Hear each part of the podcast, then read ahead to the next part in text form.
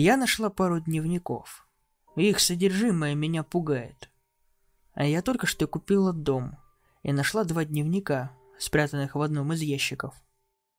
Знаю, надо было позвонить в полицию, но, честно говоря, не уверена, что хочу серьезно обдумывать содержимое дневников.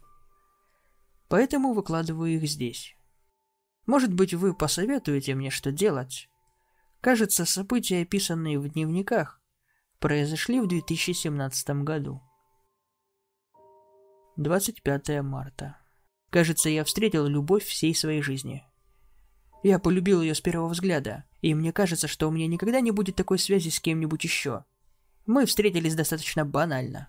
В местной кафешке, куда оба часто заходили.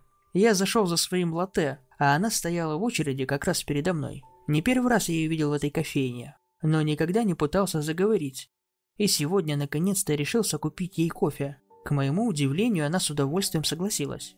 Мне не особо везло с девушками раньше, а рядом с ними я всегда начинал вести себя странно. Слишком неловко. Думаю, причина крылась в моей социофобии.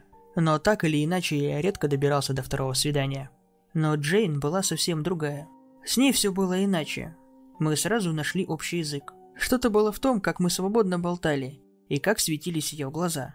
В кафе мы поговорили несколько часов напролет, пока не разошлись. Она оставила мне свой номер и обещала позвонить. Не могу дождаться. 29 марта. Мы болтали обо всем на свете. Почти всю неделю. Сегодня наконец-то пошли на свидание. Знаю, нет такой штуки, как идеальное свидание, но лучше сегодняшнего быть не могло. 17 апреля.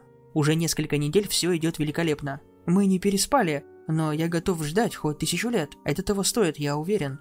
12 мая. Мне надоело ждать. Я знаю, что она хочет, чтобы этот момент стал особенным, но он может стать особенным уже сейчас. Почему она так уперлась? Ладно, это нормально. Ожидание стоит того. 21 июня. Я немного сорвался на Джейн. Не знаю, почему она решила поиграть в недотрогу, и не понимаю, почему я должен ждать. Мы серьезно поругались, но она сказала, что у нее есть большой сюрприз. Для меня на наш пятимесячный юбилей. Эти два месяца будут восхитительными. 29 августа. Уже пять месяцев все великолепно. А сегодня та самая ночь. Не могу дождаться. Сегодня наш пятимесячный юбилей. Ради праздника Джейн принесла еды из нашего любимого китайского ресторана в предвкушении главного блюда позже ночью. Но они, кажется, изменили рецепт. Потому как раньше в ней не было лука. Я уже съел почти весь суп, когда понял, что у меня приступ аллергии. Из-за отека дышать становилось труднее. Я кричал, чтобы она принесла лекарство, но она сидела в полном шоке, на мгновение мне показалось, что она улыбалась. Но мое лицо было таким опухшим, я не могу быть уверен. Когда я начал впадать в анафилактический шок, я знал, что она меня спасет. Я видел, с каким ужасом в глазах она звонит в скорую помощь и называет наш адрес оператору. Не стоит об этом писать, но я хочу запомнить, что моя любовь спасла мне жизнь. Она меня спасет, потому что меня любит. Надо отметить, что последний отрывок был написан полностью бессвязно, но я расшифровала его как могла. А это второй дневник. Из-за него я и переживаю. 25 февраля. Я любила Чарльза, моего мужа, всем сердцем. Мы встречались на скалолазанье, и я знала тогда, что я нашла свою половинку. Вместе мы прожили пять лет, и хотели вместе прожить всю оставшуюся жизнь. А потом в один ужасный день его сбила машина, и у меня забрали Чарльза. Это абсолютно бессмысленно. Чарльз всегда носил светоотражающий жилет, когда бегал, даже днем, а я всегда над ним подшучивала из-за этого. Даже если бы водитель не скрылся, это не могло быть случайностью. Полиция так и не нашла виноватого. Неудивительно, такие дела всегда остаются нераскрытыми. 25 марта. Я знаю, я нашла его. Его зовут Джек, я нашла его. Он следил за мной. Он показывался в тех же магазинах и других местах, где я часто бываю. Я нашла его в местной кофейне. У него своеобразная репутация. Репутация человека, который не понимает слова «нет». Который пойдет на все, чтобы получить то, что он хочет. Который преследует людей, человека, девушки которые пропадали спустя две недели после того, как отказывались пойти с ним на второе свидание. Эти пропажи так и не выводили на него. Конечно, он ведь родственник конгрессмена, и все такое – Понадобилось все мое самообладание, чтобы не напасть на него прямо в той кофейне, чтобы не спросить у него «почему?», чтобы не придушить его.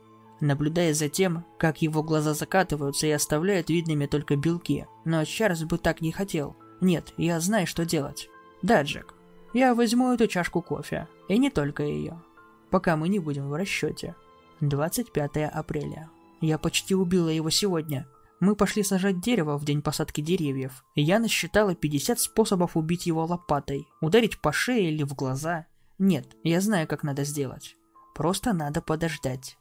Подождать. Скоро это закончится. 21 июля. Впервые я убедилась в том, что он опасный человек. Сегодня он взорвался из-за того, что слишком долго ждал секса. Я успокоила его, сказав, что у меня есть особый подарок на нашу пятимесячную годовщину. Вроде бы он купился. Не знаю, что бы я сделала, если бы он не поверил мне. Ждать осталось совсем немного. 29 августа. Эти пять месяцев были самыми длинными в моей жизни. Да, мне Оскар можно вручить за то, что я терпела все эти свидания и эту отвратительную злую улыбку. Я сыграла великолепно, смеялась в нужных местах и подыгрывала его навязчивой идеи. Мы идеальная пара, думая о Чарльзе, чтобы все это пережить. На нашу пятимесячную годовщину я предложила ему заказать еду из нашего любимого китайского ресторанчика. Слава богу, что у него аллергия на такой обычный продукт. Не могу поверить. Но он не заметил вкус лука, хотя я добавляла все возможные вариации лукового соуса. Мне пришлось отворачиваться, чтобы он не заметил, как я улыбаюсь, притворяясь, что звоню в скорую. «О боже, помогите моему парню!» Он задыхался, но это продолжалось достаточно долго. Как жаль, я забыла его лекарство. 30 августа. Я села обратно за стол и смотрела, как он медленно задыхается, глядя на меня в недоумевании.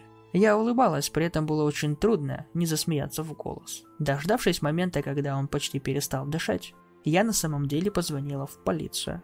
Я сказала, что пошла переодеться во что-то эротичное. Но когда вернулась, он уже был в таком состоянии. Сказала, что я никогда бы не дала ему этот суп, если бы знала, что такое случится. Удивительно. Как я привыкла врать. Не знаю, получится ли у меня избежать наказания за все это, но мне все равно. На самом деле я бы наказала кого-нибудь еще. У меня талант. Знаю, если кто-то об этом узнает, он решит, что я монстр. Ну и ладно. Иногда надо стать монстром, чтобы убить другого монстра.